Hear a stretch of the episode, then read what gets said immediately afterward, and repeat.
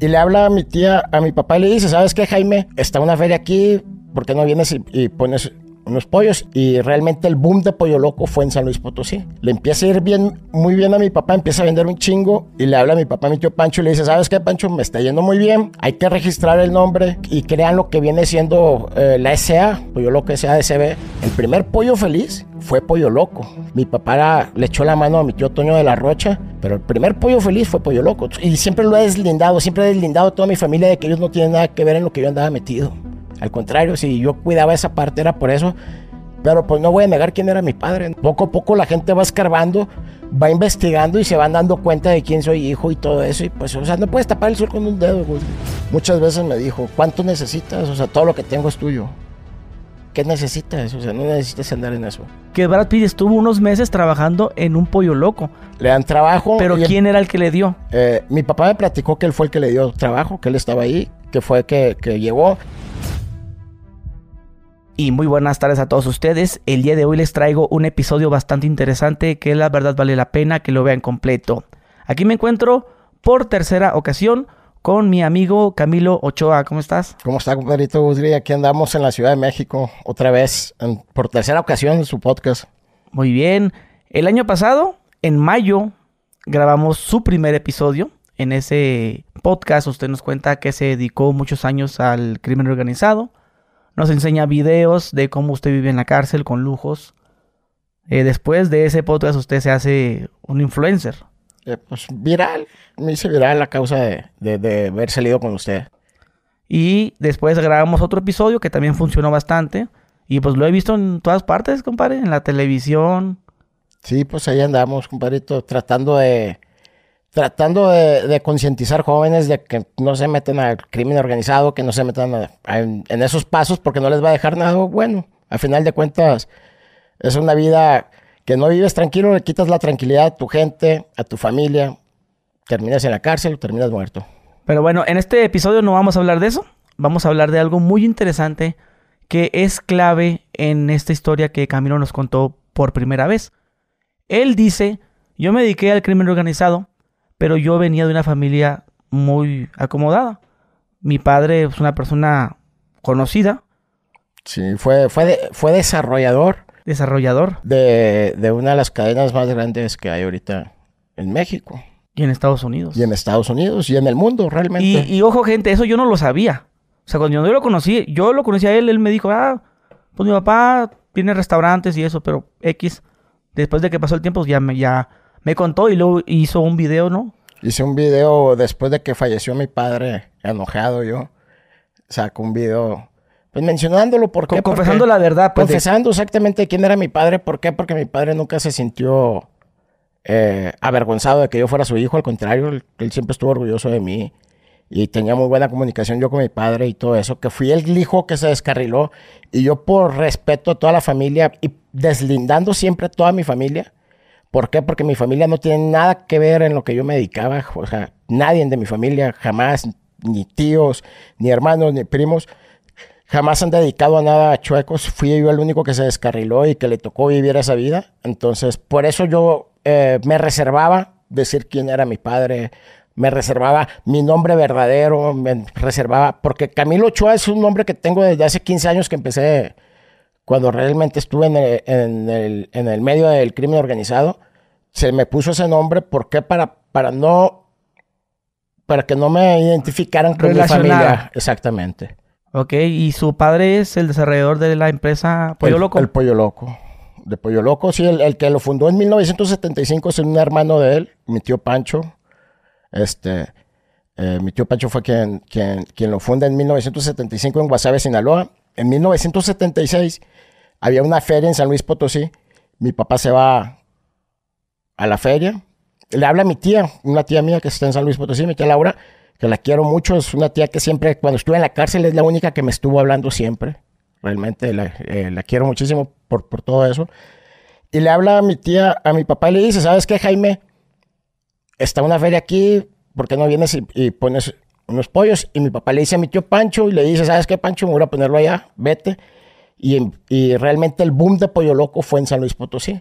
le empieza a ir bien, muy bien a mi papá, empieza a vender un chingo y le habla a mi papá, a mi tío Pancho, y le dice, ¿sabes qué, Pancho? Me está yendo muy bien, hay que registrar el nombre, hay que hacer logotipos, hay que hacer un eslogan, un, jingle, hay que eh, eh, ponerle colores para que lo identifiquen y todo eso. Y se va mi papá y, y crean lo que viene siendo eh, la SA, Pollo Loco, el Pollo Loco SADCB, que era la empresa donde mi papá empieza a juntar a todos los hermanos junto con mi tío Pancho y empiezan a expandirse a toda la República Mexicana. Pancho es la persona que vemos en entrevistas. Sí. Que es el dueño de Pollo Loco, así lo, así lo han presentado. Exactamente.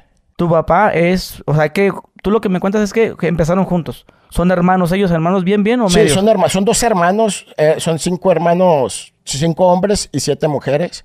Y los cinco hermanos fueron, o sea, empezó mi tío Pancho, luego mi papá, mi papá fue quien lo desarrolló y quien, y quien el visionario, el, eh, o sea, mi papá siempre fue un cabrón muy visionario que toda la vida es algo de lo que, que yo siempre le he aprendido a mi padre.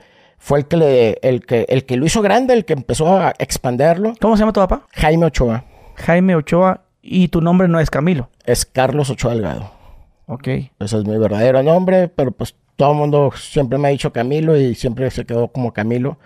Y Carlos Ochoa Delgado es el nombre mío de pila. Fíjate que cuando salió el podcast, hubo gente que dijo, sí, yo lo conocí, le decían el pollo loco.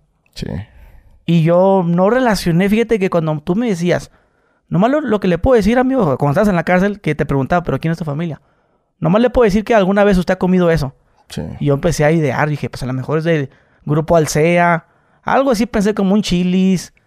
eh, y cuando subimos el podcast, dije, ley, la L es en el pollo loco. Pero, pero nunca relacioné, güey, que, eras dueño del pollo loco. Lo que pasa es que la clave mía con, la gente de Culiacán y todos ellos era el pollo. Le decía, me decían el pollo el Pollo loco sí, esa era mi clave. Hablan el pollo loco para una junta. ¿Y, cómo sabían ellos? Va, porque ellos ya sabían quién era, de quién era hijo. O sea, el momento yo de entrar con ellos, claro que sabían toda mi vida. Entonces, cuando, cuando decido eh, que cuando me mandan a Mazatlán y para que mi nombre no, no se mezclara, porque en Mazatlán éramos muy conocidos por mi papá, es donde se me pone Camilo y todo eso. ¿Para qué? ¿Para qué? Para que o sea que ese nombre de Camilo viene de parte de él. ¿De quién? Eh, ¿Quién te puso Camilo? Eh, fue un nombre que escogimos ahí en, una junta. Muy bien. Entonces, ¿por qué? Porque no queríamos que, me identificaran con mi familia. Aparte ya habías pasado lo del secuestro. Sí, ya había pasado lo del secuestro. El secuestro fue en el 2004 en Eulario, Tamaulipas. Ok, háblanos de cómo era tu vida, güey. Siendo, o sea, se podían considerar millonarios por así decirlo? Eh, pues millonario ya, ya, ya, ya es una persona que tiene propiedades arriba de, millones de pesos y, que ganas, que tienes una vida bien, ¿no? Eh, eh, hubo un tiempo en el 1994 mi papá de ser millonario, porque sí se hizo millonario, realmente, se hicieron millonarios ellos, cuando logran trascender Pollo Loco Estados Unidos y todo eso, luego ganan una demanda a Pollo Loco, porque venden la concesión a Estados Unidos y no sé qué pasó, no lo operaron en México o algo, les meten una demanda y, la ganan. Entonces ahí le tocó un dinero también a mi papá con lo que fue el, crecimiento, el último crecimiento que tuvo él. Este, pero pues, o sea, ya millonarios, ya es, tener de propiedades que valen algo de dinero para arriba, pues.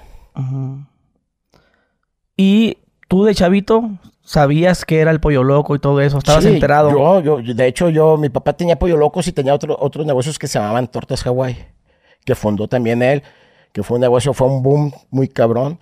Y este, y pues, muy bien, o sea, tenía bastantes restaurantes en toda la República, mi papá, y, y, pues en Estados Unidos, en ese tiempo que, que pusieron pollo loco en Estados Unidos se enfocaron después en, esta, en México y, tenía muchísimos restaurantes y yo empezaba, yo me, a mí me gustaba irme con mi papá a, trabajar con él. Yo, me enseñó a trabajar de todo, de todo, desde abrir un pollo hasta, hasta asarlo, hasta hacer la salsa y todo eso. Pero me, me mencionaste que tú eras eh, hijo de pañales de seda.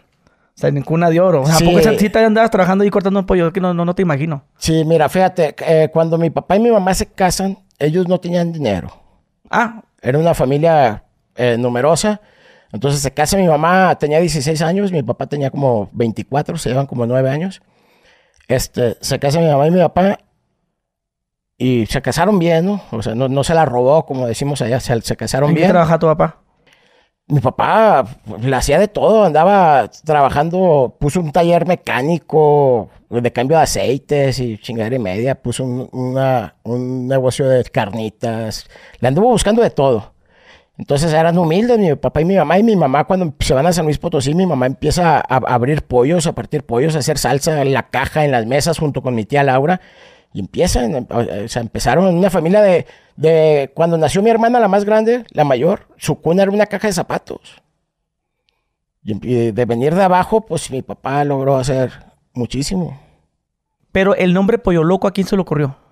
El nombre Pollo Loco se le ocurre al Bobby, un cabrón que estaba pintando el letrero que mi tío Pancho le quería poner pollos, eh, pollo gordo, o pollo panchos, o pollo, quién sabe qué chingados. Y el Bobby dice, no, que pollo loco, y así le pusieron, y así se quedó pollo loco. Y pues el primer pollo loco fue en Guasave, Sinaloa, en 1975. El segundo pollo loco y el que hizo el, el boom, el que hizo que creciera y el que juntó a los hermanos, pues fue mi papá. Él fue el que se le ocurrió hacerle SA, él fue el que se le ocurrió hacer el primer logotipo de Pollo Loco, que era una pirámide con un sol, porque decía que, el sol salía para todo, para todo el mundo. Y este, y, y jala a todos los hermanos y, y empieza a ayudar a los hermanos a que, ¿sabes qué? Tú, Jorge, vete a Morelia. Y, y así es como ¿Y, empieza. y de dónde agarra la idea tu tío, güey? De hacer pollos. Mi tío la agarra porque llega a comprar pollos a Pollos Boulevard, un pollo que todavía está en Guasave, que, que nada más vendía 100 pollos diarios. Y si llegabas a las 2 de la tarde y había un filo de gente, ya se le habían acabado los 100 pollos, ya no asaba más pollos. Entonces mi tío Pancho le dice, no me acuerdo cómo se llama el dueño de ahí, le dice, oye, pues quiero cuatro pollos. No, pues yo nomás vendo 100 pollos y ya. Y mi tío Pancho dice, ¿cómo que nomás 100 pollos y ya? Pues ahí se le ocurre a él, dice, pues los pollos que no quieras vender, tú los voy a vender yo. Y se le ocurre, él tenía una zapatería, vende toda la zapatería y, ahí- es donde está el primer pollo loco en Guasave, Sinaloa, y pone el primer pollo loco, pone una carreta y empieza a vender pollos. ¿Y la receta? Todo eso. La receta era de una pierna que hacían al horno, que, que la hacía mi abuela en Navidades y eso. Ah, era fiestas. receta- receta Era de la abuelita. receta de mi abuela. Entonces ya mi tío Pancho la modifica y todo eso. Ya cuando entra mi papá, pues ya la hacen, como hacen una seda, pues ya la hacen, eh, eh, hacen el marinado ya para, ya, ya más, eh, ¿cómo te podría decir? Más empresarial, pues ya más, para empezarlo a vender y que en todas partes supiera igual el pollo.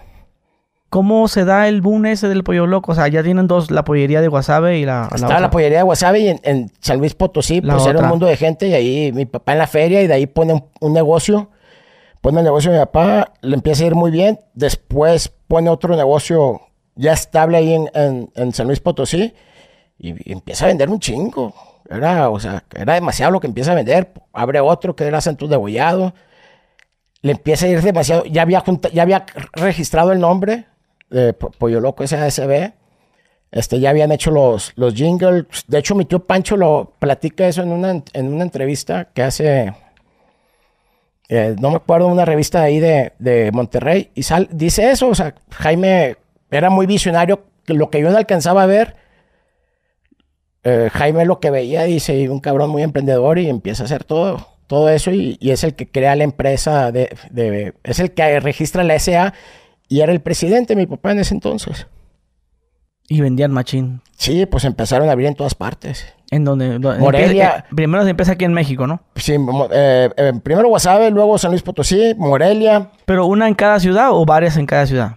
Eh, primero una en cada ciudad, en San Luis Potosí de varias, o sea, eh, en Monterrey pues es, una de las empresas más grandes.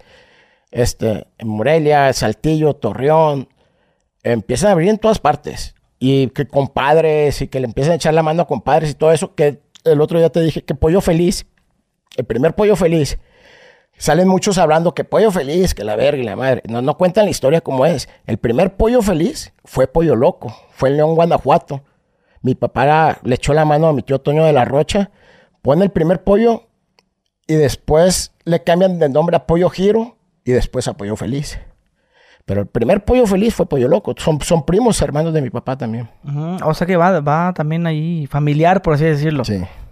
Y hay otras, otras también empresas, ¿no? Que Pollo Loco, Pollo Feliz, em, Pollo Bien. Eh, de- pollos, pollos es pollo loco, pollo feliz, eh, que son de, de las familias. Eh, pues mi tío Pancho, Taco Palenque, Palenque Grill. Eh, a ver si no se enojan porque los menciono, pero pues ya todo el mundo sabe quién es Pancho Ochoa, pues. Este, eh, otros tíos míos que están por el lado de Ciudad Juárez y todo eso son Tacotote, todo eso, que son familia Pero de mi ¿cómo papá. que, que no se enojan? Pues porque no les gustaba. Yo no, yo, mi padre pues nunca me dijo nada, ¿no? Pero yo, yo trataba de no mencionar los nombres, las marcas de las familias. ¿Por qué? Por seguridad, por bienestar, porque pues, después de que a mí me secuestran, pues todo el mundo se empieza a cagar y asustar, ¿sí entiendes? Entonces, eh, ahorita lo digo, ¿por qué? Porque me he ganado el respeto de muchísima gente y, y- ellos no lo, y siempre lo he deslindado, siempre he deslindado a toda mi familia de que ellos no tienen nada que ver en lo que yo andaba metido. Al contrario, si yo cuidaba esa parte era por eso, pero pues no voy a negar quién era mi padre, no voy a, o sea, no tengo la culpa yo de haber nacido en esa familia. Y tú andabas allá en Mazatlán. O sea, cuando estaban todo bien y tú dedicándote a eso. Sí. Pero es que la neta, güey, te lo juro que no, no lo... Al menos yo no lo, como que no lo entiendo. Porque digo yo, bueno, pues tienes varo. O sea, yo, yo me quedara negocio familiar, digo. Pero no sé si, si escuchaste a Sandra Ávila Beltrán en la entrevista. Bueno, contigo lo platicó y con, con esta Adela, donde dice que es la adrenalina. Y es la Adrenalina. adrenalina que trae uno. O sea, yo no lo hacía por lana ni nada de eso. Al contrario, pues mucha lana le he regalado, mucha lana he, he ayudado y todo eso. Yo lo hacía por adrenalina. Pero tu familia sabía que, que traías una plaza en Mazatlán. Sí, sí, sabía. Y se relacionó contigo en algún No, negocio. no, no, no. Que de no, hecho, no, mira, fíjate que, que después de que hiciste tu video, que mi papá fue el creador de Pollo Loco, y yo me puse a investigar que, pues, efectivamente es su papá, y el nombre, tu nombre real, ¿no? Que si hecho, eh, si pones tu nombre, ¿cómo es Carlos Ochoa Delgado? Sí, aparece Ahí la primera sale. detención y la segunda. y Ahí, pues, si, si ponen la foto, chinchillas, este, ahí, este, aparece tu foto, y de hecho te ves más chavo, tienes que unos 30 y... 32 años. Estabas más chavito, sí. estabas más delgadito, ¿no? Sí. La cárcel me echó a La perder. primera sí, la segunda ya que ha llevado gordito. Simón. Entonces, eh, la gente decía, ah, sí, ahora todo tiene sentido. Porque creo que a Pollo Loco se le había acusado a, no sé si a tu papá o quién, pero se le habían acusado de que ha lavado de dinero o algo así. No, nunca, nunca se han dedicado ellos a nada de eso. Pero sí hubo como que un chismecito, o sea, no nada legal, sino como que chismes Eh, que... eh, eh, en- en- en- hace muchos años, como en los 90, que, por ejemplo, cuando, cuando venden, a- porque le venden a, a Estados Unidos a Dennis, la compañía de Pollo Loco, pues agarran el dinero en dólares y pues en eso se viene, se duplica el dólar, se viene la devaluación, se duplica y pues ellos el dinero lo hicieron más grande. Entonces, como era mucho dinero, pues pensaban que andaban lavando lana o algo de eso, pero jamás, o sea, nunca, nunca, nunca se dedicaron a nada de eso. Son personas muy derechas, personas con muchos principios y valores. y muy yo- trabajadoras. Y yo también fíjate que lo dudé porque dije, ah, bueno, pues tiene sentido. Digo, pues a lo mejor la empresa, con esa empresa, pues lavaba dinero. No, jamás. Por eso el pollo loco creció. Porque también es, eh, a veces lo vemos difícil, ¿no? Una pollería, no, no, no debe ganar tanto. Pero ya cuando te entras a ver números, en este caso, la pollería que está por mi casa, que les mando un saludo a los este, pollos compadre, que me gusta mucho de allá de, de Mexicali, de más o menos dimensiones, a ver cuánta gente llegó en este ratito que esté, que estoy aquí. Y uno eh, más o menos haces el cálculo de cuánto vale el pollo y dices, ah, vergas, así deja una buena lana. Y es una pollería ahí de asadorcito y todo así muy, Yo- muy yo- austero. Yo ¿verdad? creo que esas austeras dejan más lana que ya un restaurante Ajá, más grande. A eso me refiero. Entonces, por eso también a veces eh, yo sí decía, bueno, pues, pues a lo mejor sí es cierto, pues una pollería que t- tanto puede dejar para ganar tanto dinero. Por eso sí creí la teoría del chavo este, de que a lo mejor tu familia andaba metida también en eso, por eso tú también, ah, pues me gustó la onda. No, jamás. Yo fui el porque te, lo, porque te lo pueden acusar, pero tú dices que no. No, nunca. Jamás, jamás, jamás. Y Mi ellos familia a- nunca ha apro- lavado lana. ¿Y aprobaban que tú anduvieras haciendo eso? ¿Tus No tíos? aprobaban, no, no, al contrario. Yo, yo, yo me deslindé, yo me deslindé de toda la familia completamente por lo mismo. Yo no mencionaba a mi familia por lo mismo. Poco a poco la gente va escarbando, va investigando y se van dando cuenta de quién soy hijo y todo eso. Y pues, o sea, no puedes tapar el sol con un dedo, Gusgri. No puedes tapar el sol con un dedo. Al final de cuentas todo sale a la luz. Y no voy a ocultar quién era mi padre, como mi padre jamás lo ocultó tampoco quién era su hijo. ¿Qué, qué opinaba él? A mi padre no le gustaba, pero siempre me apoyó, siempre estuvo al pendiente de mí, siempre, por ser la oveja negra, él siempre estuvo muy al pendiente de mí. ¿Qué te decía? Yo estando en la cárcel, pues en momentos se enojaba y después decía mi gallazo, mi carlanga es gallazo y la verga y todo eso, pues, pero no le gustaba. No le gustaba, pero sabía que era muy rebelde y, y- y mi padre me decía, o sea, si te lo prohíbo, lo vas a hacer. Y si me enojo con, o sea, y si te lo prohíbo, me vas a dejar de hablar y no vamos a hablar. Y yo lo único que quiero es saber cómo estás. O sea, no, no se peleaba conmigo a decirme, no te metas en eso porque sabe que no le iba a hacer caso. Siempre fui muy rebelde yo. O sea, de todos mis hermanos, yo soy el que siempre fue rebelde, el que siempre eh, me enojaba y hacía lo que yo quería y todo eso. No, no, no, no trataba como de hacerte entender, güey, que no hicieras eso. Sí, muchísimas veces. Por ejemplo, ¿qué te decía? Mira, mijo, aquí tienes la empresa. Muchas veces me dijo, ¿cuánto necesitas? O sea, todo lo que tengo es tuyo. ¿Qué necesitas? O sea, no necesitas andar en eso. Y yo, no, pues yo quiero hacer lo mío. Pero muchas veces me lo dijo. Y pues así fue mi vida y, mi padre, a pesar de todo, yo platicaba con él mucho y, y, muchos consejos me dio. Y muchos consejos, mi padre me decía, si te equivocas, debes de aprender a, a o sea, si te equivocas, acepta que te equivocaste para que puedas avanzar. Si no aceptas que te equivocaste, si tú sabes que estás mal y no aceptas que te equivocaste, jamás vas a avanzar, hijo. Entonces, todos los errores que he cometido, todos los he, los he aceptado para poder avanzar. Si no, no avanzara nunca. Antes de grabar me habías dicho que pues tú de chavillo pues andabas bien fresita, ¿no? Con tu camiseta de marca, tu convertible, ¿no? Que te creas el, el de la soñadora, ¿cómo? El de Betancourt, ¿cómo, ¿cómo, se llama? El Rubén Berraizábal. Ah, Berraizábal, ¿no? Que era Cuno Becker, ¿no? Cuno Becker, en los, los años 2000, cuando salió la de soñadora. Ah, que te creías antes con el convertible, ¿no? Sí. Berraizábal. Sí. Eso es un chavito que me contabas que pues andabas acá, pues bien clínico. Y que te dice, ah, pues te, te, voy a dar chamba. Digo, antes de, antes de que te dedicaras me a... Vengo, me vengo a estudiar yo a Monterrey. Ajá. Me vengo a estudiar yo a Monterrey. Están estudiando en Monterrey, pues lo que me mandaba, me iba... Era muy vago yo. Yo era de los vagos de la escuela, ¿no? Entonces me iba... Eh, era siempre como el lidercillo de los desmadrosos. Uh -huh. Y los antros, tenía, en ese entonces tenía 17 años, 16, 17 años, y para entrar a los antros sobornaba y toda esa mamada, güey. Entonces, siempre botella de coñac. Mi papá en ese entonces tomaba coñac BSOP o XO, y yo pedía esas pinches botellas que costaban un dineral en los antros y que champán y mamá y media. Y se me iba todo el dinero en una semana, güey. Lo que me daban para gastar. ¿Cuánto te daban? Pues en ese entonces, pues era un chingo de lana lo que me daban para, pues se me daban para gastar eh, todo el mes. Y a mí se me, se me iba. Que unos 50 mil. Sí, más o menos. Entonces yo le pido trabajo a mi papá. Porque dije, pues me va a mandar, me, me mandan a las oficinas, porque estaban las oficinas del Pollo Loco ahí en, en, en, Monterrey. Y dije, pues que me manden a las oficinas. Hombre, habla mi papá con un tío mío, con mi tío Jorge. Y me mandan al Pollo Loco de, del centro, güey. Porque mis otros primos estaban en las oficinas, eh, ahí en las computadoras y todo eso. Yo dije, me mandan al pollo loco del centro, güey. Un pollo loco de madero. Y me dice, ahí te va a recibir ruelitos. Y cuando yo llego al pollo loco, este, pues yo iba con una camisa Versace, iba con un pantalón Versace, unos zapatos bostonianos, italianos y la madre. Y llego yo y dije, pues me van a dejar en la, en las oficinas. Y me dice Rolito, no, pues que te pongas una camisa y que te pongas un... Mandil. Un mandil y una camisa, pues se te va a manchar y todo eso. Y yo, no, no mames, ¿cómo? Yo me acuerdo que cuando estaba trabajando ahí, pues empecé a comer con, los, con, lo, con, con, las muchachas que trabajaban ahí en el Pollo Loco, con las meseras, con los que hacen salsas, con los trabajadores, los asadores y todo eso. Y empecé a convivir cuando yo era muy mamón, güey, en ese entonces, era muy fresa. Entonces me dicen a mí, ¿sabes partir pollos? Me dice Rolitos. Estaba Rolitos y estaba Eliazar, creo, el Eliazar se llamaba el otro gerente. Y estaban a cargo de mí, ¿no? ¿Sabes partir pollos? Y yo, sí. A ver, trap, empiezo a partir pollos y sabía pura verga, güey. sí, despedacé como unos 15, 20 pollos, güey. Hasta que dije, no, la meta no sé. Y ya me empiezan a enseñar. Pero yo, mi ego era, sí, sí sé. Claro. ¿no? Empiezo a, me empiezan a enseñar.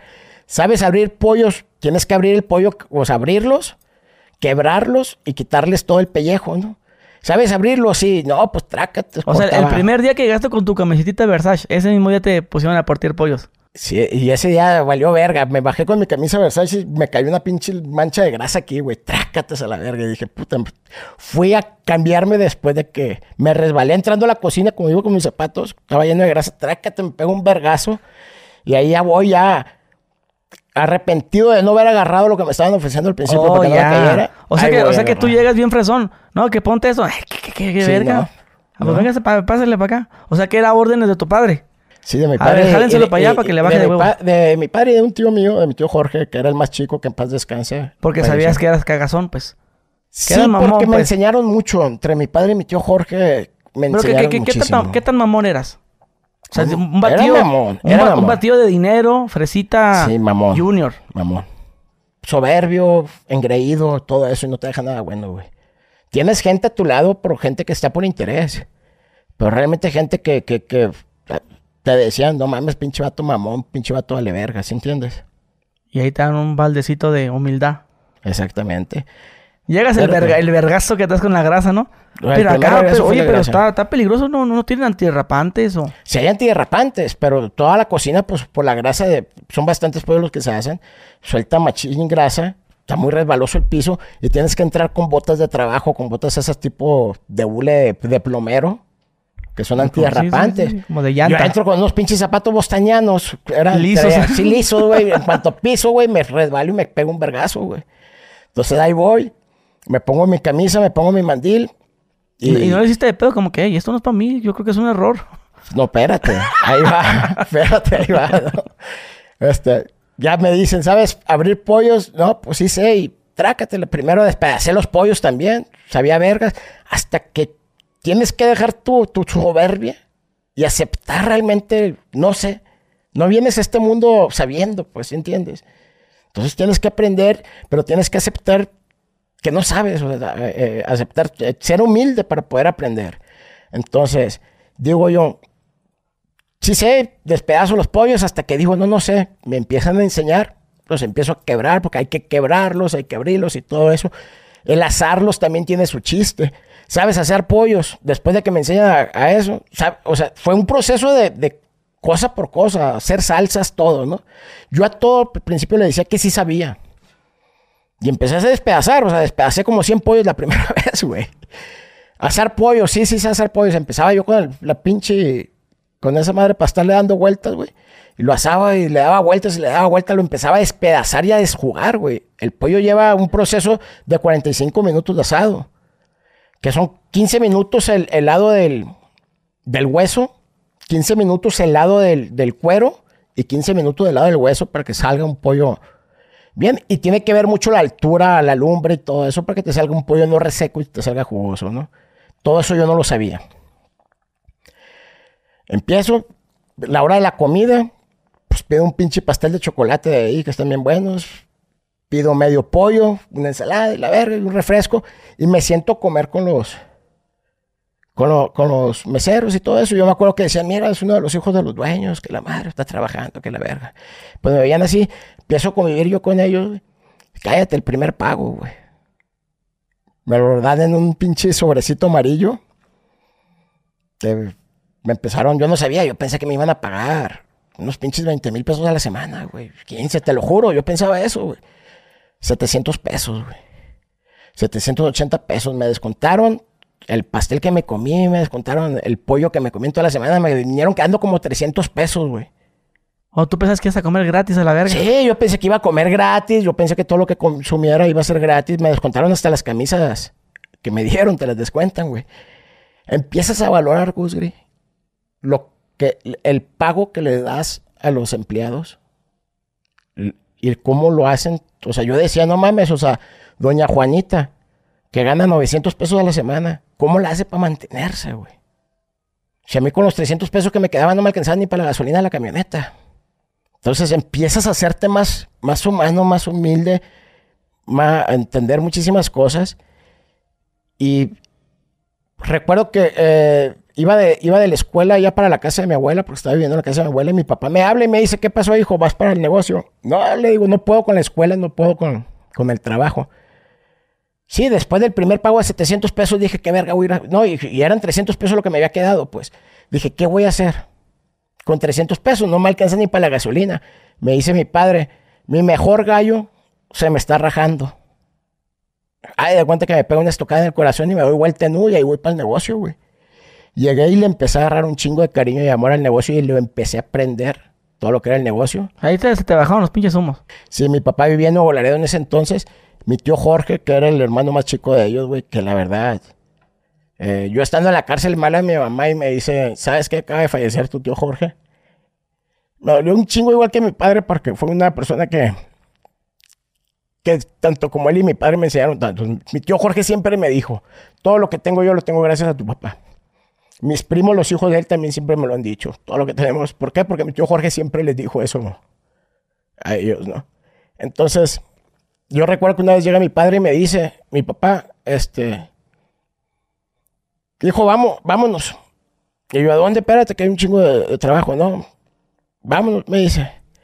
Fue cuando, me, cuando, cuando me empiezo a trabajar yo ya directamente con mi papá. Y me dice, para poder mandar, tienes que saber lo que haces. No puedes llegar a mandar a alguna parte sin saber lo que haces. Me dio una escuela de que no, o sea, ¿cuántas gentes hay que heredan una, una empresa y la hacen pedazos por nunca saber cómo, cómo, cómo funciona? Ellos me enseñaron lo que era asar un pollo, lo que era hacer una salsa, lo que es ganarse un peso, El no despilfarrar dinero a lo pendejo nomás porque lo tienes, ¿sí entiendes? Entonces fue, fue una enseñanza que, yo creo que de todos los... Bueno, mi hermano más grande también, ¿no? Pero eh, yo fui una, persona que mi padre después de ahí me enseñó tanto, tanto mi papá como mi tío Jorge, que, que aprendí a agarrarle amor y cariño a los negocios y todo eso. Aprendiste todo, el pollo loco. Todo, todo. De, hacer salsitas, ¿qué más? salsas, limpiar mesas. Yo ya llegaba y limpiaba las mesas del negocio. La barra no me gustaba verla sucia, o sea ya te, vas, te vas metiendo. Entonces ya cuando tú ya agarras un negocio y lo empiezas a trabajar, ya cuando empiezo yo directo que mi papá me hace cargo de un negocio en Nuevo Laredo, pues yo ya sabía cómo trabajar, ya sabía cómo mandar, no podía llegar a mandar sin saber cómo, cómo hacerlo. No puedes llegar a regañar a alguien sin saber si lo está haciendo bien o mal. Entonces fue la herencia más grande que mi padre me dejó fue esa. El enseñarme a trabajar, el enseñarme a salir adelante, el enseñarme que cuantas veces caigas, levántate no esperes que nadie te ayude a, levantarte. O si tú esperas a que alguien te dé la mano, lo único que van a hacer es pisarte más. Tienes que levantarte. ¿Hiciste buenos amigos ahí? Sí. Con las señoras. Con señoras, con todo, sí. O sea, y empiezas a valorar el trabajo de la gente. Empiezas a valorar el trabajo. Realmente un negocio si camina también tiene que ver mucho a sus trabajadores. No nada más es a uno. Y pues debes de, como te digo, entenderlos, ¿no? A ver qué, qué, qué te falta ¿Qué, qué, qué necesitas para estar bien? Pues, me, enseñó, me enseñó a ser un líder, Un líder escucha. Un líder entiende. Un, líder no busca culpable, busca soluciones. Entonces, un líder escucha a todas las personas, escucha consejos. El, mejor ejemplo es la solución. Por ejemplo, si tú te equivocas, no es buscar culpables. No, más hago la solución y tú con eso aprendiste, güey. Exactamente. Tú, ya supiste que tú, más que todos sabemos que lo hiciste mal, pero no, no hay que juzgarte. ¿Ves? Y te eres un pendejo y te equivocaste así. Con que lo veas con una vez tienes. Ok, un patrón, un, jefe, es muy diferente un jefe a un líder. Un jefe, ¿qué hace? Un jefe busca culpables. Busca quién la cagó en vez de buscar soluciones, en, buscar, en vez de buscar quién, o sea, cómo resolverlo. Se equivocaron, ni modo, vamos a ver cómo lo resolvemos juntos. ¿Sí entiendes? Pero no buscar culpables. ¿Por qué? Porque el que juzga no define la persona que es, define quién eres tú al juzgar. La persona que, te, que juzga no define quién es la persona, define quién eres tú. Entonces, o sea, eh, eh, eh, me enseñó a ser realmente un líder, mi padre. Y tú aprendiste hasta cobrar, saber cómo, cómo, funcionaba el negocio. Pues lo que más me gustaba en su momento que, estaba estudiando y todo, pues ya era la caja, ¿no? Ya. Ah, Pero, este, sí, de todo, de, cómo funcionara el negocio. Yo, yo no sabía que tenía un secreto como tal. Eh, eh, eso de que 15 minutos por un lado, otros por otro lado. Sí, todo, todo, todo, todo tiene... ¿Pero esa era la receta de la abuela o, el proceso para hacer un pollo no, la receta, la receta es un marinado que lleva el pollo, que es el que le da el sabor. Que no sepa como a pluma mojada o a pollo así como... ¿E, ¿El, pollo loco lo hacen al carbón o es al, este, al aceite? ¿Cómo es? Eh, el pollo loco al principio empezó el carbón. Ahorita ya muchas partes, por ejemplo en Estados Unidos no se permite el carbón, este, en México también ya en muchas partes ya no se está permitiendo tanto el carbón. ¿Por qué? Porque, pues, según esto es malo para eso. Ahorita eh, lleva piedra volcánica, o sea, es gas con piedra volcánica, que es lo que le la mantiene... las piedras calientes, como si fueran brasas, pues. Exactamente, como si fuera brasa. Ajá. Y así es como cocinaban ustedes el, pollo. Antes al carbón, ahorita sí se cocina. Ok. Cuando me mencionas que 15 minutos era... Siempre, siempre ha sido igual. El, asado tiene que ver ya sea al fuego, a, o sea, a las brasas, el gas, o puede ser a la leña o a lo como sea, pero es, así. Son 45 minutos para que no se te desjugue el pollo, para que no se te En las reseque. empresas como Pollo Loco, o las grandes, el Feliz, ¿de dónde consiguen los pollos? Digo, no es como que se metan al, al, al Eh, súper a comprarlo, Te ¿no? voy a decir una cosa. Cuando, cuando les empieza a ir muy bien a mi papá y a mis tíos, Para empezar, ¿dónde, cuando ellos empezaron, ¿dónde compraron el pollo? En las carnicerías. en Bachoco y en esa... Sí, primero en carnicerías, que, que, que arráncate la ley, cómprate los pollos que hay, y ya después, como les empieza a ir bien, ya empiezan a buscar un proveedor, ¿no?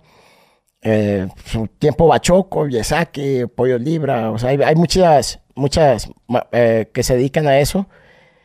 Y cuando a mi padre le empieza a ir muy bien y todo eso, a mis tíos, compran una granja para ellos también maquilar el pollo La producción. la producción y le salía el pollo grande, el pollo chico y mi padre, todo eso me lo platicó mi padre que decía mi padre, o sea, zapatero a sus zapatos, nos ponemos a vender pollos o nos ponemos a criarlos porque le salían pollos de dos kilos, le salía pollo de un kilo, nunca le daban el peso y dijo, nos dedicamos a, a, a vender, a, a criar pollos o nos dedicamos a asar pollos. Entonces dejaron la pinche granja esa y, empezaron, hicieron convenio. con criadero. el- exactamente. Y luego empezaron a conseguirlos ¿dónde? Pues eh, yo creo Proveedores. que... eh, proveedores en Pachoco, acá en Monterrey estaba... Yo me acuerdo que, que en Nuevo Laredo se le compraba Yesaki, una empresa que se llama Yesaki. Otros Apoyo Libra. O sea, hay, hay, hay varias, varias empresas de pollos, pues. Entonces, el que les dé mejor precio, mejor convenio y mejor calidad es al que le compran. Y ya cuando estaba en el pollo loco en mero mole, ¿seguías con esos mismos proveedores? Sí, sí, sí tienen proveedores de Ah, ah, en, la, en la actualidad, ¿crees que sean todavía con esos que mencionaste, esas marcas? Bueno, hubo unos proveedores en Monterrey, que yo me acuerdo en Monterrey, que, que eran los que le surtían todo el pollo, a Pollo Loco. Y esos proveedores, como veían que Pollo Loco pues vendía un chingo y, y- y le compraban un chingo, pues empiezan a, a construir pollos enfrente de cada Pollo Loco. A querer poner la competencia. Entonces se, llamaban Polloyón.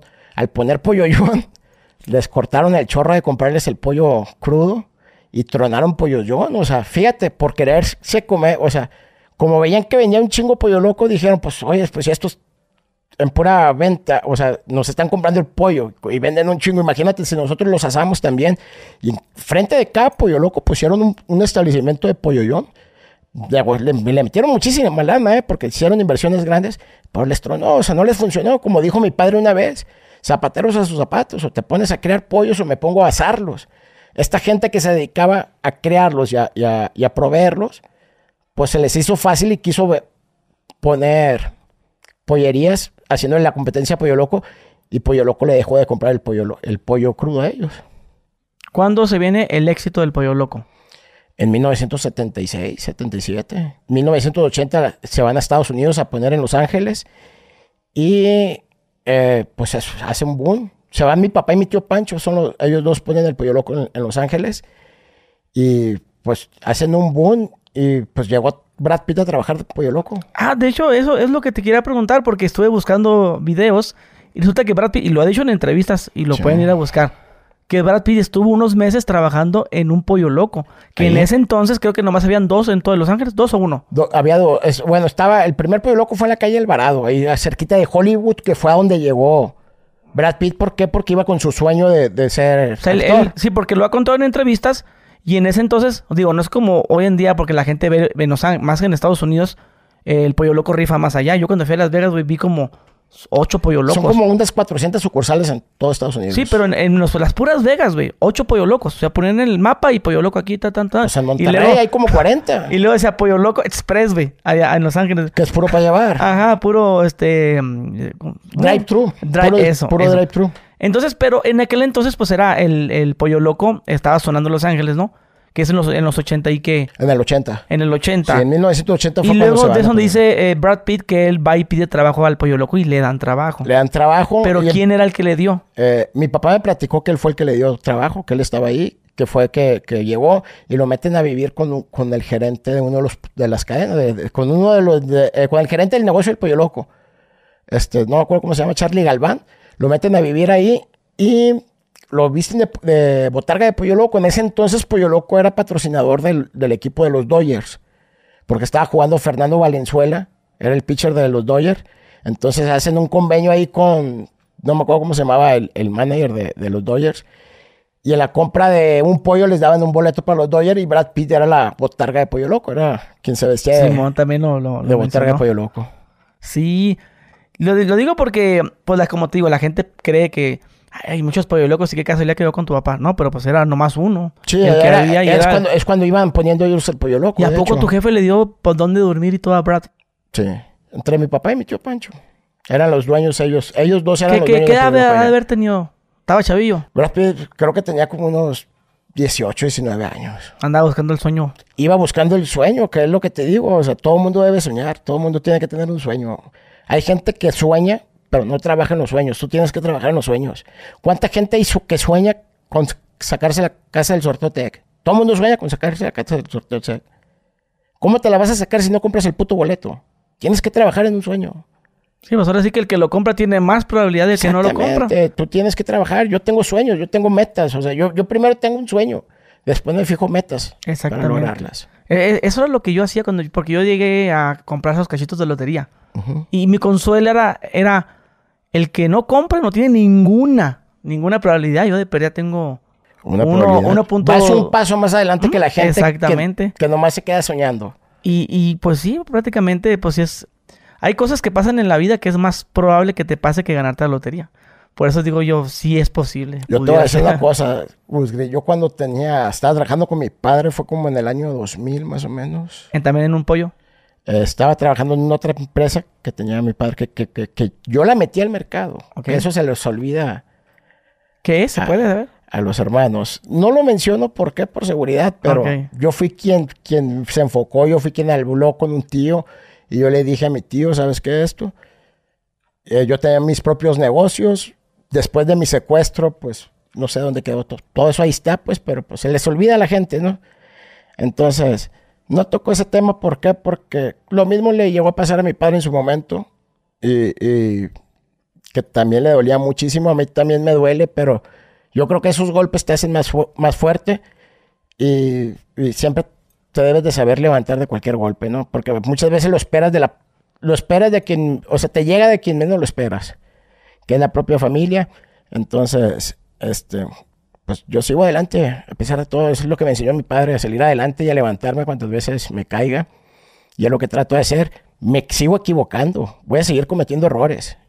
Los sigo afrontando, los sigo aceptando para poder avanzar. ¿En qué año naciste tú? 1982. Ah, o sea que ya estaba el pollo loco Sí, famoso. yo, pues. yo O sea nací, que- yo nací en cuna de oro. Ok, a eso me Yo refiero. cuna Por, eso te pregunté que si cómo era tu vida, güey. Ahorita me mencionabas que tus jefes te mandaban una lana para que te gastaras en los antros y eso. Pero además, chavillo, este, eras acá también arrogante. ¿Qué- ¿Cómo, cómo era tu casa, güey? La casa de ustedes. ¿Vivían bien La o casa- trataban de, de No. ocultar el dinero? No, no, no, no. Fue algo que mi padre también en su momento me dijo. eh, pues cuando hace lana mi padre y todo eso, un pinche rancho ahí en chingón en Mazatlán de los más bonitos, con alberca, que era el rancho de, de- de- era eh, el rancho de fines de semana, pues, o sea, la casa de campo, ¿sí entiendes? La casa de descanso.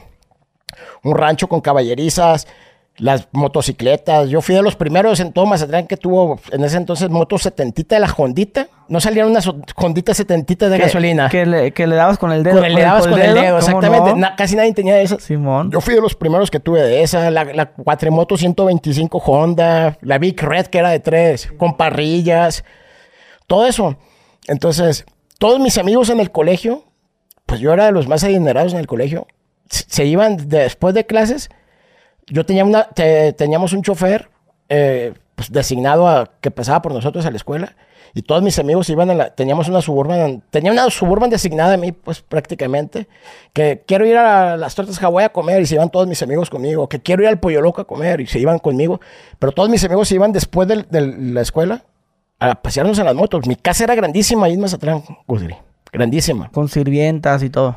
Teníamos cuatro o cinco sirvientas, teníamos jardinero, teníamos velador, teníamos quien abría las rejas, o sea, las cocheras, eh, Tal- tal- choferes. Tal, cual como lo veamos en esas, en esas novelas. Cuando la- salía carrusel de niños, ya se mamá, ah, los carritos de carrusel de niños, que salía María Joaquina y que el Sí, chingado, que el Cirilo y esas mamadas. Sí, esos carritos los tuve yo también.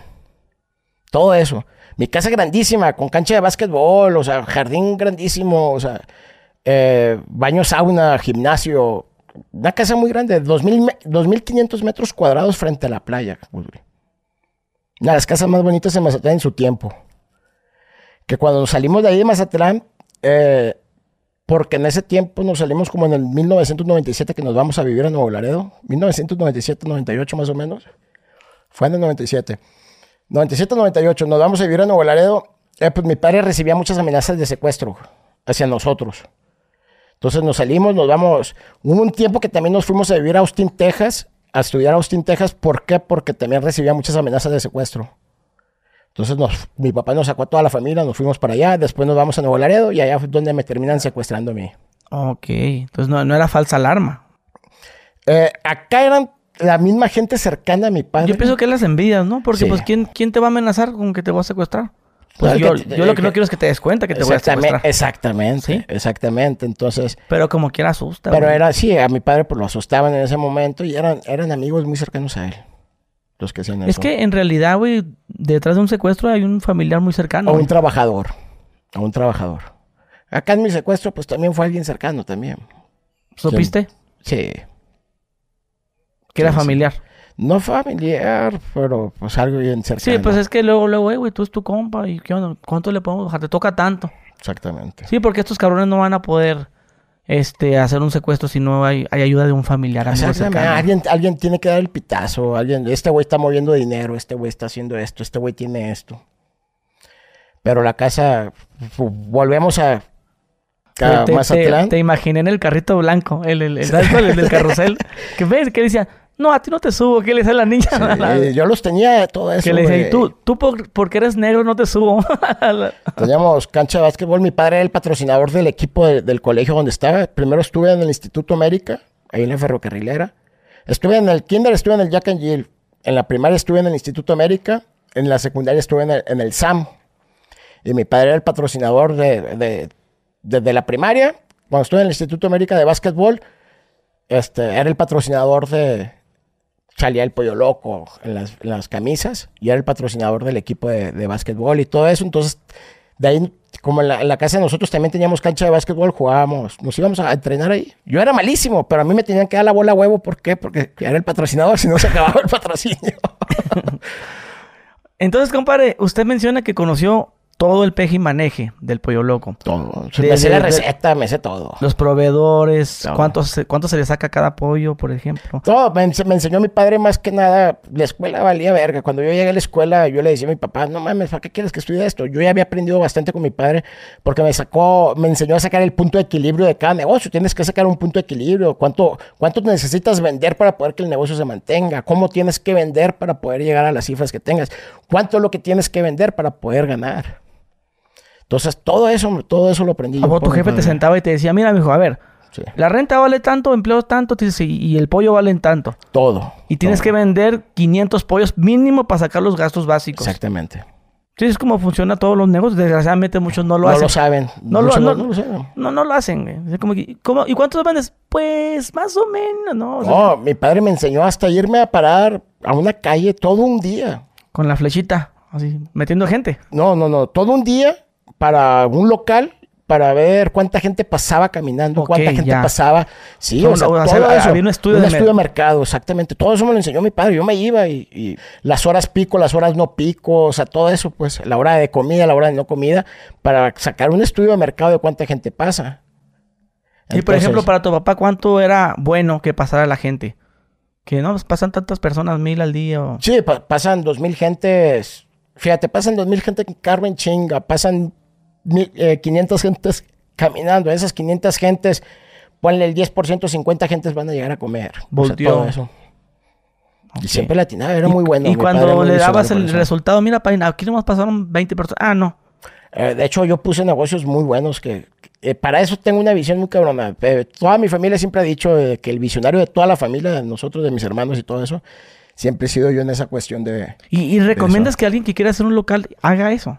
Tienes que sacar un estudio O de sea, que si van a rentar un local fuera de que, ¿cuánto vale la renta? Ok. Eso es lo, eso es lo primero que se fijan. A mí la renta nunca me ha importado viendo que pueda haber un flujo de gente encabronada. Pues vendes barato, vendes calidad y vendes...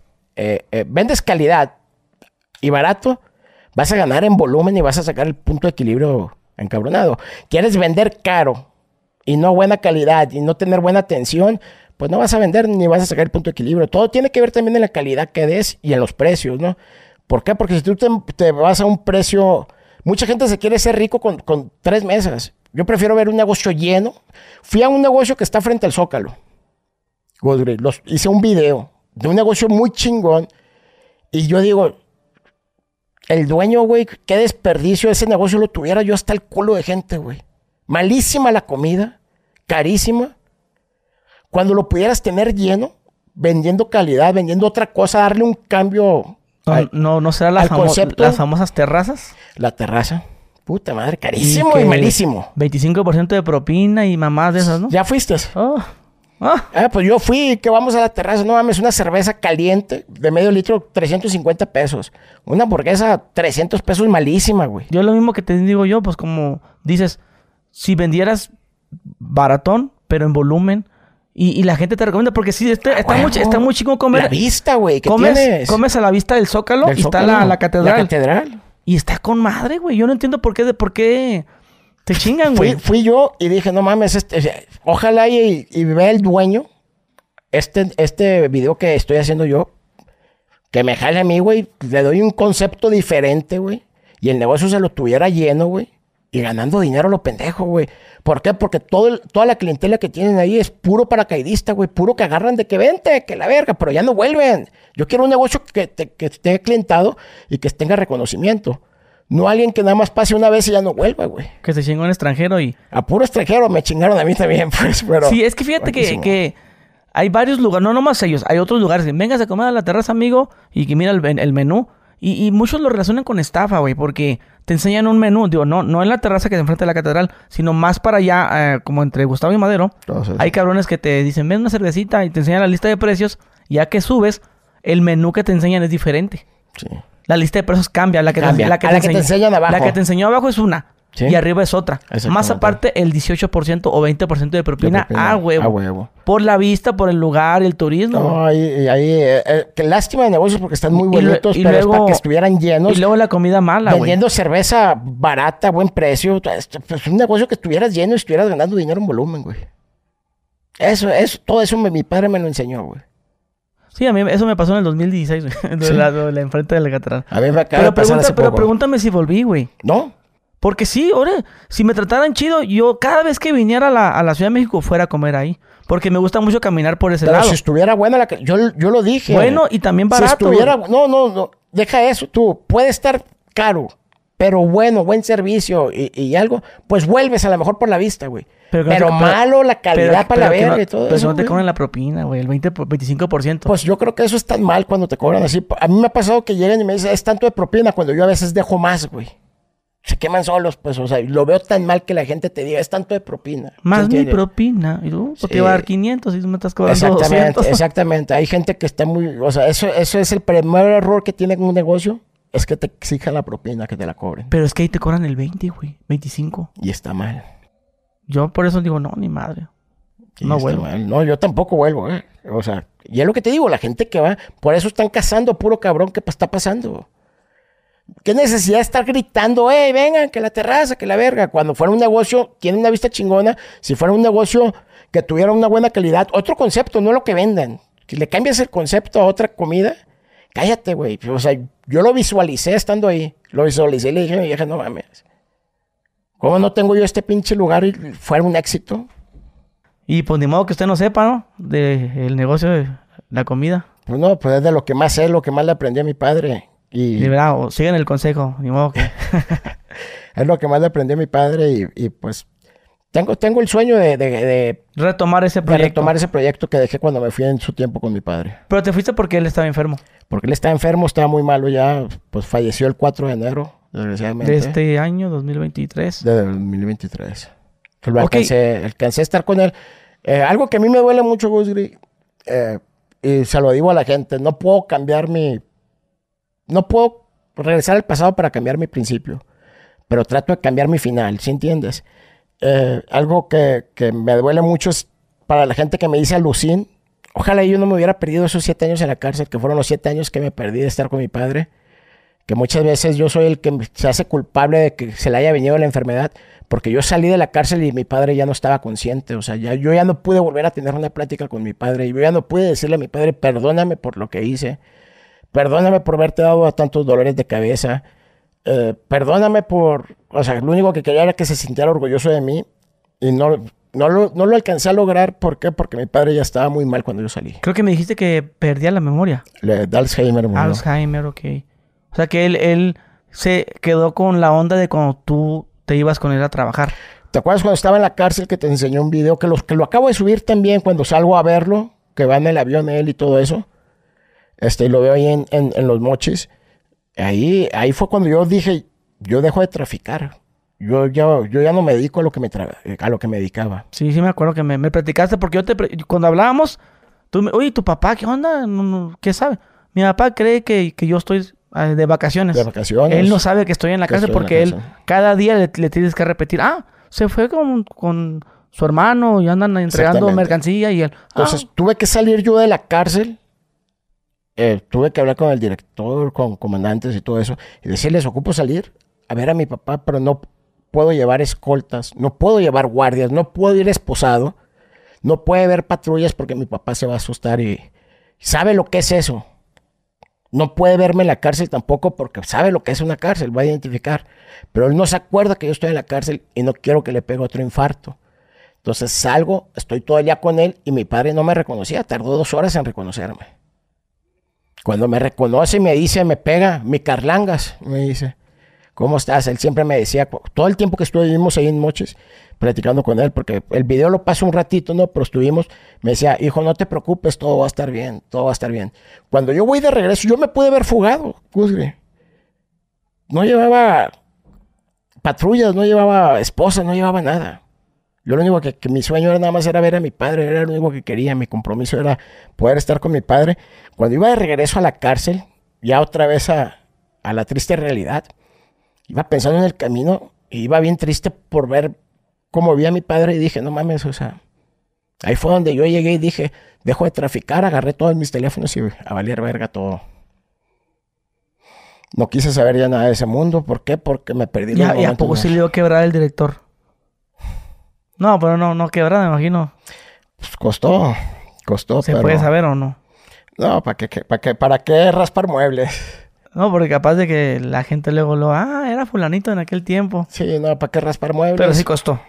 Sí, no me cobraron, sino que yo fui agradecido y, y en su momento De otro tipo de... me gané, el res- me gané el respeto, ¿no? Yo siempre he dicho, hay gente que tiene poder, hay gente que tiene, eh, que, le, que, que heredan el poder, que le dan poder, que otorgan poder. Tienes que tener mucho cuidado a quién le das poder. ¿Por qué? Porque darle poder a una persona que es arrogante, soberbia, engreída es peligroso. Me ha estado hablando muchísima gente después de, los podcasts contigo que, que me empezaron a seguir. Y me dicen, tú hablabas mucho de esto, de que, que- que ustedes no hacían eso. Desgraciadamente uno no hace eso. Pero tú le das poder a gente que abusa de ese poder y empiezan a quitar casas y empiezan a quitar todo eso, Udri. ¿Sí entiendes? Sí. Me ha hablado gente a mí. Y yo he dicho, me voy- puedo meter en problemas porque he hablado a favor de otras gentes y diciendo, o sea, no estén quitándole las casas a la gente que tiene toda su vida trabajando. O sea, no le pueden dar poder a un pistolero que, va a cometer una atrocidad, porque tú sabes que la gente arriba no va a andar quitando casas, no va a andar quitando eso. Entonces, hay mucha gente que, que, que me ha hablado para eso, para que los ayude en eso. Les he ayudado sabiendo que me puedo meter en problemas, pero ni modo. O sea, miedo no hay aquí. Hay que enfrentar la realidad acá como venga, ¿no? Entonces, una cosa es el respeto y otra cosa es el poder. El respeto está sobre encima del poder de quien sea. Y cuando te ganas el respeto, que fue lo que hice yo, por eso me dejaron salir. Y cuando regresas, ¿qué te dijo el director? Pensé que no ibas a venir. Sí, pues estaban bien cagados, güey. ¿Qué vergas hicimos, no? Estaban cagados, sí estaban asustados, pues me pude haber fugado, pero no, eh, iba a ser doble cárcel para mí, Udri. No, ¿Por pues el, Eh, acoso que te iban a hacer. Era porque también me dieron la atención la gente, la gente, ya sabes, los Sí, buenos. Sí, sí, claro. Sí, porque antes de salir también pedí, pedí la atención yo, ¿sí entiendes? No me brinco las trancas yo. Me pude haber fugado desde el primer año, con recursos económicos. No lo hice, ¿por qué? Porque respeto el territorio y el lugar de cada quien. Y más cuando te dan las atenciones. Claro. Entonces, mucha gente no entiende esa parte. Mucha gente me dice, alucin. Sí, pero- Mucha gente me ha dicho, no mames, o sea, pinche sapo me ponen. Sapo, así me ponen. Sapo, pinche alucin. Mames, Pero ya lo has mencionado tú, güey. Has has ayudado a mucha gente con tu testimonio. ha ayudado a muchísima gente, pero la gente mediocre, la gente que, que, que, que no sé qué es lo que quieran ver, que no les voy a enseñar, güey, porque no soy pendejo. A ti te enseñé cosas que, que te diste cuenta que es verdad, pero no voy a enseñar cosas por comprometerme y eso. Nada Pero- para callar la boca, güey. Sí, para callarle la boca un cabrón. No me interesa si me cree ese cabrón o no. O por ejemplo, si ahorita te dicen que no es cierto del pollo loco y no sé qué tanto.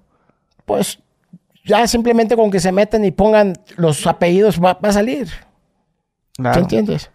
Y, y la familia cuando hiciste el video no se molestó. Sí, se molestaron. No le hablo ahorita a nadie de mi familia. No le hablo. Por, ese Por la misma razón de que, güey, van a pensar que de seguro nosotros hacemos esto y no queremos que crean que andamos en cosas ilegales.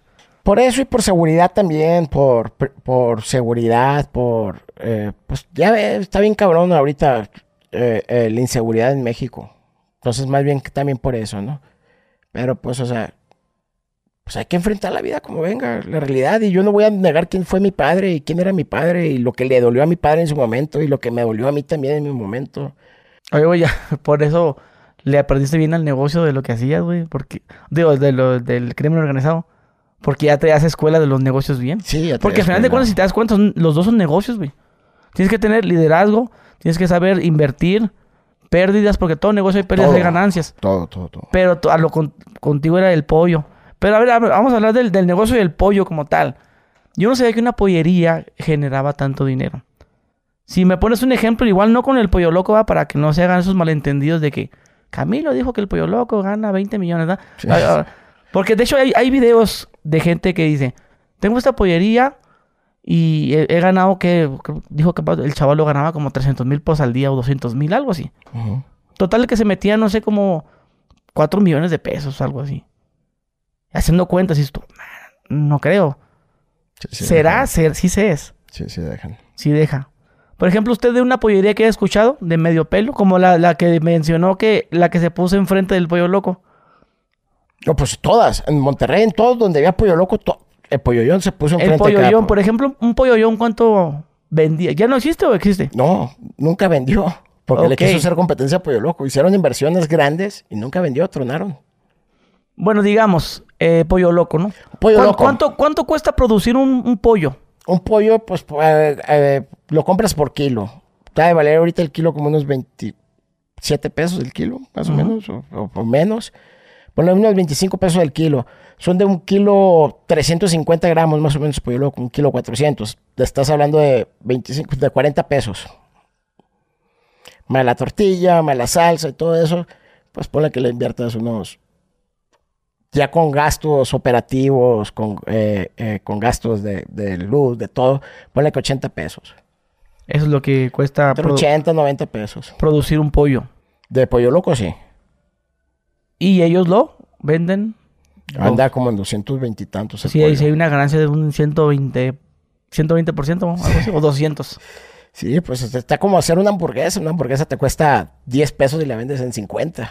Ok. De las de la M.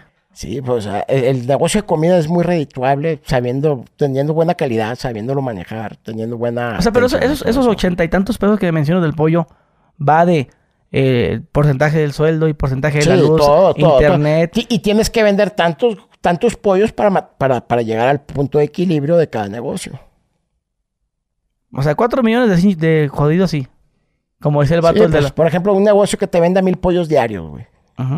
Eh, eh, en Monterrey, un negocio que te venda mil pollos diarios, estás hablando de ¿Cuán- de ¿Cuánto costará el pollo? 228 pesos. 228 mil pesos. 228 mil pesos, más ensaladas y todo eso, pone que una venta de unos 350, 400 mil pesos diarios. El negocio. Si lo multiplicamos Pero por... te deja, te deja el refresco, o sea, vender el vaso de refresco te deja, te deja los, los complementos, todo eso te deja, es un negocio. O sea, que, o sea que serían 13 millones, güey. Eh, al mes. Me, me retiro de los podcasts. Está Pues pendiente. te va muy bien, está pendiente, Estar hablando así nomás te va muy bien. está pendiente de hacer una pollería, compadre. Sí, ya, ya lo hemos hablado. Porque el, el, ¿cómo te digo? el margen es muy, muy alto. Y de hecho, Sí, por eso vemos tantos negocios de alitas. Y las alitas te dejan más lana porque por- las alitas las sacan los, los, que se, los que proveen el pollo. Las alitas las venden más baratas todavía y en los establecimientos es más cara. O sea, los negocios te la venden más cara, pero es muy barata comprar la alita o la pierna y el muslo porque lo sacan de los pollos que no dan el peso que uno requiere. O sea que es como el scrap. Exactamente. O sea, de la merma no merma nada. O sea de- del desperdicio, Porque a, las- a desperdicio. la, a la alita sí se le saca un 400%. sí, vale ver. hasta 500, dependiendo sea en dónde sea el lugar. Y, no, Y es baratísima. ¿Por qué? Porque el- el- las alitas lo sacan de los pollos que ya, en vez de tirarlos, se les ocurrió empezar a sacar alitas, que la pierna y el muslo y todo Y eso. el glamour, ay, pues nomás, nomás la agarras. Y ya. Y ya, y comes? vergas 50 pesos ahí nomás. Pero el concepto, yo digo, el, tarrito con cerveza, viendo acá el fútbol o el box. Sí, es un servicio el que y te, te están vendiendo. unas dos órdenes. A ver, ¿cuál quiere? Todavía te dicen, no, el, el que Y tiene... están buenas. eh, Están la que vale mil pesos, que son la canasta para todos. Y ese de DMI, pues dos mil varitos. Y... El apio y la zanahoria, carísimo. Que de hecho, o sea, si hablamos de, de pedir alitas, sería alitas, el apio y unas papitas ahí gajo. Unas cuatro. Sí, o a la francesa, dependiendo. Son las alitas, el apio, la zanahoria, las... las Que son como dos papitas. tiritas. Son dos tiritas de cada lado, dos y dos. Para que se haga la presentación. ens- en una, una ensalada, este aderezo César, Este, el ranch. ah, es Así, aderezo ranch. ranch. Sí. Ya estuviera. Ahora sí que las alitas, Camilo. Sí, pero eh, también el negocio del pollo, pues es más. Mira, el- lo que tiene el negocio del pollo, compadrito, es que la gente de clase media para abajo es quien más la consume. ¿Por qué? Porque un carpintero que gana 300 pesos diarios no puede llegar a comprar despensa. Todo eso lo, lo vas aprendiendo en el camino de que dices, mi respeto, o sea, valorar a la gente que no mames, o sea, mi, mi respeto a la gente que hace sacrificios para todo, ¿no? Y la que vive al día. Porque está muy cabrón vivir al día, compadrito. Entonces, un pintor, una sirvienta o un, o un electricista que gana el dinero diario, con 300 pesos, compran un pollo que trae ocho piezas, trae totopos, trae salsas, trae un paquete de tortillas, te comen cuatro gentes con 300 pesos. De otra manera, con 300 Y pesos, se me hace muy caro, compadre. sí. Digo, se- se- siento que usted anda tirándole al ofrezón. Bueno, pero en la, po- no, en la no, po- hay pollerías. en la pollería que yo voy- Un pollito feliz, un de esas mamadas que son más baratas. el- no, el pollo, un pollo del el que te mencioné, a los que le mandé saludos. 100 pesos vale el pollo. No, 80. 80. 80, Pero no. tienes que comprar dos pollitos porque son pollos de menos de un kilo. Me- medio kilo. Medio pollo es en 80 y más 10 pesos de las tortillas y eso. Pero con 100 pesos, pues comemos yo y mi esposa. Es lo que te digo. Y el pues. refresco. En otra parte, con 100 pesos compra mandado y no te alcanza para comer. No, ni madre. ¿No? Y, y es como que algo, la vieja confiable, en está en la construcción. Me imagino que los de la construcción, ¿qué onda? ¿Un pollito o qué? Ya es sábado. El, el- y tanto lo come como el arquitecto, como el ingeniero, ¿A como cómo los te venden el trabajadores. pollo ese? Todos, todo el mundo. Sí, todo el mundo come el pollo, pues Todo. muy bueno, la verdad. Me encanta. ¿A cómo te lo venden? A 90 pesos. Es un pollo, ese pollo ha de ser de un kilo cuando mucho. Me- no menos, creo. Ponle 900 gramos. Ah. No te llega a un kilo. Que es el, el- el medio pollo. Exactamente. Eh, un pollo de un kilo que te valga más o menos alrededor de 22 pesos, 23 pesos el kilo. Vale que sea menos 900 gramos que te salga 20 pesos el kilo. Más el, el gasto de operación y todo eso. Le vas a meter 30 pesos. Si te lo venden a 80, 90 pesos, pues ya le están dando 50 pesos al pollo. No, pero el refresco sí le agarran un chingo porque el refresco Así, venden bueno, te, lo venden como 40 pesos, ¿no? Sí, Sí, ahí vale verga. Porque si el refresco les cuesta 8 pesos, ya les den 40. Exactamente. Es un negociazo. eh, o y, sea, y luego el negocio también está en, en vender las botellitas y no vender la grande, sino las botellitas. O sea, yo tengo, Exactamente. estudié un poquito ese mercado y dije, mmm, es curioso. exactamente. Y sacando cuentitas y dije, ah, no, sí deja eh, eh, hacer eso, güey. Sí, to- todo lo que es negocio. Y como deja- dijimos, es algo que, que, que el pollo, los de la fábrica, todo el mundo, es un pollito de volada, aquí mira, aquí mira, tortillitas, mira. De hecho, Ah, a- aquí que no hay llenador. pollo loco, porque estando en Monterrey, pues iba dos, tres veces a la semana por pollo loco. A mí me gusta mucho el pollo loco, no porque sea la ¿Todavía familia. comes pollo loco? Yo sí. Yo pensé que lo ibas a odiar. No, yo estando en Monterrey, eh, Fíjate yo que en puedo comer Estados pollo loco todos los días. No he probado el, el pollo loco de eh, México. El de Monterrey, en general México. Pruébalo, pruébalo. Eh, probé el de, el de Estados Unidos y no me gustó no, mucho, güey. no es muy diferente el marinado. Prueba en Monterrey, cuando vayas a Monterrey, a Torreón, a Saltillo. Aquí en, en Ciudad de. México hay. Había dos, este, eh, y lo cerraron, pero está por abrirse ya. Van a abrir en toda la República. Eh, eh, la última vez que estuve, que escuché, es que iban a abrir ya, iban a empezar a, a- a expandirse. ¿Y, y en qué influye que de repente una marca entre con un chingo de fuerza y estén sucursales por todas partes? ¿Influye en que entraron muchos inversionistas o que se generó capital para... Por ejemplo, aquí ahorita Pollo Loco nada más es de la familia, no hay nadie No, que- tenga Pollo Loco. Nada más es Sí, pura porque, familia. por ejemplo, en Mexicali y en Culiacán hay una, unos cafés muy famosos que de repente esa madre, güey. Pues está como el Starbucks. El Starbucks, ay, quien quisiera comprar una franquicia aquí nadie la pudo comprar porque la compró, es de Carlos Slim. O sea, la- al grupo del SEA. Sí. Pero ese, ese café que te digo, que, que es como que la competencia del- del Starbucks, hay, hay un chingo, mejor que ya sabe cuál es, el de Culiacán. ya sé cuál es. sí, ese y en. Mexicali, Muy bueno. un chingo, güey, de esos. Y digo yo, ¿en qué influye que pase eso? O sea, estamos ofreciendo la franquicia y otros inversionistas la están haciendo. O también, o sea, les fue tan bien que empezaron a invertir ellos mismos. Porque entró muy fuerte y ahorita está eh, muy bien. Por, ¿Por ejemplo, el- el Porque- Po- Pollo Loco no ofrece la franquicia. Eh, En su momento vendieron franquicia y fue mal. Es lo que te digo, que empezaron a cambiar de nombre. Sí, Les esas mamadas. De, de nombre. Entonces ahorita llegó un punto en que tú puedes vender una franquicia y prometer buenos, buenos resultados. Pero si la gente que tienes, la gente que compra la franquicia, no saben operar un negocio, no saben llevar un negocio, no saben dar la atención, no, la calidad no es como tú la tienes en los demás negocios, se vienen demandas hacia la, hacia, hacia la empresa, porque como ellos no supieron manejarla, no supieron atenderla, no supieron llevarla, y no les dieron los resultados que, que- que uno eh, visualizaba que les ibas a dar, empiezan a demandar a, a la marca, pues. Entonces por eso se dejó de vender franquicias de pollo loco. Porque tú podrás ser una verga para manejar un pollo loco y ponerlo donde sea y, hacer lo que, que venda. Pero si la gente que compra la franquicia no le pone empeño o tiene gente que no vale verga para operar un negocio, pues te la van a llevar a pique. ¿Y qué es lo que va a hacer? Van a demandar a la marca de pollo loco de que no le estás dando los resultados que tú prometías. ¿Tú no te quedaste con nada de Pollo Loco? Con nada de pollo loco, con nada de la familia. Yo me deslindé completamente. Pero de tu todo, papá tenía todavía acciones. Sí, tenía acciones. eh, eh, tenía acciones. eh, pues mi papá fue el presidente de la compañía, ¿no? Fue el que el desarrollador y todo eso.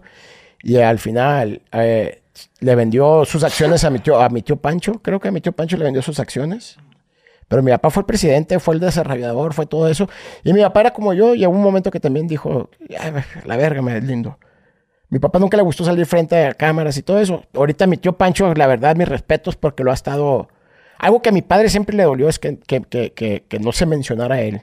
Y últimamente se empezó a mencionar a mi papá. Y mi papá lo alcanzó a escuchar en, en, eh, estando consciente y todo eso. Estuve viendo algunas y sí. Y es algo que mi padre, pues, que todo el mundo, pues, nos gustó esa parte, ¿sí entiendes? ¿Por qué? Porque lo que te digo, muchas veces uno no... A mi padre había muchas cosas que le dolían, que lo hablaba conmigo, que a mí me dolían, que fue lo que yo hablé en mi video. Porque siempre... Qué bueno que mi papá estaba consciente cuando le, le, le, le, le agradecieron, pues, y lo... Que él fue el de la visión. que él como fue el de la visión, O exactamente. sea, tu papá, ¿qué, qué, qué, qué decía? ¿Este pedo va para todo el mundo? ¿O, o nada más aquí? O sea, fue un accidente, güey, el, el éxito. No, no, mi papá es bien visionario. O sea, sí decía que esto... muchos negocios. Porque ahorita, ¿dónde hay pollo loco? cosas. En Japón, Fila- Filipinas, Singapur, Malasia, Estados Unidos, o sea, en todas partes. Él sabía que iba a lograr eso, Pollo Loco. Siempre ha soñado, siempre soñó muy, muy en grande. Siempre, y meta que se ponía, meta que cumplía. Pero eh, con el éxito y con la lana, mi papá fue más de que se empezó a, a la fiesta, la banda, la bola de, go- de golleteros. Pues y es que yo no, yo no conozco a alguien que tenga éxito que no haya pasado por eso. y todos mis tíos se enfocaron más a los negocios. Hubo una cosa que mi papá empezó a poner muchos negocios en muchas partes. Y por un nego es algo que le aprendí a mi padre, que me lo enseñó mi padre, y que otro tío me lo dijo una vez que lo acompañé, iba a Torreón. Eh, mi padre empezó a vender los negocios malos por ego empezó a vender los negocios buenos por salvar malos. Los negocios que le dejaban millones, los vendió hacía familiares, a, hermanos de él y todo eso, por salvar los negocios malos de donde no se quería salir, por un ego. Y mi padre todo eso, es lo que te digo, tienes que caer para darte cuenta. Y mi padre me dijo, jamás vendas un negocio que te está dejando por salvar un malo. El malo déjalo, o sea, no te empeñes en sacarlo adelante. Si ya no te está dejando, déjalo que fue el error que yo cometí. Mi padre cometió ese error. Muchas veces, Gusgrid, tienes que, yo te lo digo ahorita, después de haber tenido todo, muchas veces tienes que a veces quedarte sin nada para volverlo a tener todo. entiendes? Yo cuando salí de la cárcel, yo salí, traía capital, traía todo eso, invertí en el negocio aquí, que, que, pues por estar con mi padre, traía una estabilización, estaba todo estabilizado en mi relación con, con mi esposa, porque salí, pues, problemas con mi vieja, se me fue cuatro veces, fui a una entrevista, regresé, ya no estaba y la verga, o sea, traía problemas ella también eh, eh, de estabilización, o sea, problemas, eh, pues, psicológicos, pues, de que yo también la enfermé en su momento, ¿sí entiendes? Entonces, hice, por, por, no tener una estabilidad emocional, hice muchas pendejadas. En noviembre yo invertí dos millones de pesos, no voy a decir nombres, porque no me gusta decir, este cabrón me chingó, porque tal vez sus motivos tuvo, ¿sí entiendes? Porque hay gente que, me ha fallado en su momento, pero de repente llega y trácate, aquí está la lana. Si tú quemas a una persona, ya no te regresa con la lana. Pues ya me quemaste, ya qué verga. Entonces hay una persona que en noviembre le invierto dos millones de pesos, hasta la fecha no sé nada de él. Y todo el mundo me dice, te chingó, te chingó, te chingó. Pues no, o sea, no voy a decir que me chingó. Algún problema tuvo, porque ya habíamos hecho muchos negocios anteriormente donde me ha ido bien. Pero hay problemas que pasan a veces. Y uno debe entender eso.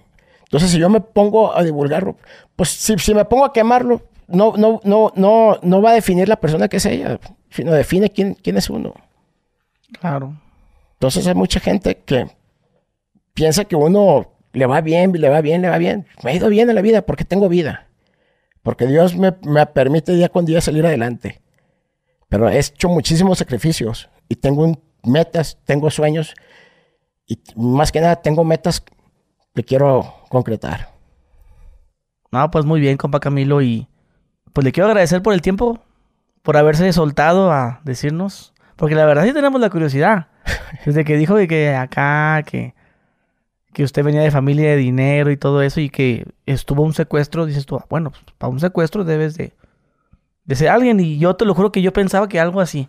Sí, pollo loco. Y pues ahí está. Y yo deslindado de la familia. Ahorita no le hablo a nadie de mi familia. Estoy. Se agüitan, pues, porque dices esto. Se agüitan porque lo menciono, pero pues, o sea, mi padre nunca estuvo avergonzado de mí, al contrario, y, no tengo la culpa de, de, ser hijo de quien fui y de quien soy. Soy el único que a mi padre, hasta la fecha, les te puedo asegurar que de toda mi familia, soy el único que diario le tiene su veladora prendida. Porque lo que yo quería era mi padre, el amor de mi padre. Es una persona que amé demasiado, que amo demasiado. te puedo asegurar que soy el único que se acuerda de él todos los días. Y pues mi Woodgreen. Para toda la gente que me ve, porque me tomaron mi cuenta de TikTok. Ok. Por la del Uber, la cámara del Uber. Para que me sigan en mi nueva cuenta, que es Don Camilo Ochoa. Yo hice una promesa que si no llegaba a 100 mil suscriptores en menos de una semana, me iba a retirar de las redes sociales. Mmm, esa torroña. Sí. Pues a ver qué pedo, esperamos que sí. No, no se vaya, compadre, no se vaya. No, ya me tiene hasta la verga las redes sociales de la gente que no le das gusto a quien sea quien. No, compadre, le das gusto. Siempre, siempre va a pasar. Exactamente. Bueno, compadrito, pues muchísimas gracias por su tiempo. Bueno, gente, ya lo tuvieron ahí. Cualquier duda que tengan, vaya y búsquenlo en, su canal. O si piensan que acá, pues Google, Google, Google. Si es verdad o es mentira. Ahora sí que ustedes tienen la última palabra. Dejen su like, suscríbanse y nos vemos. Adiós.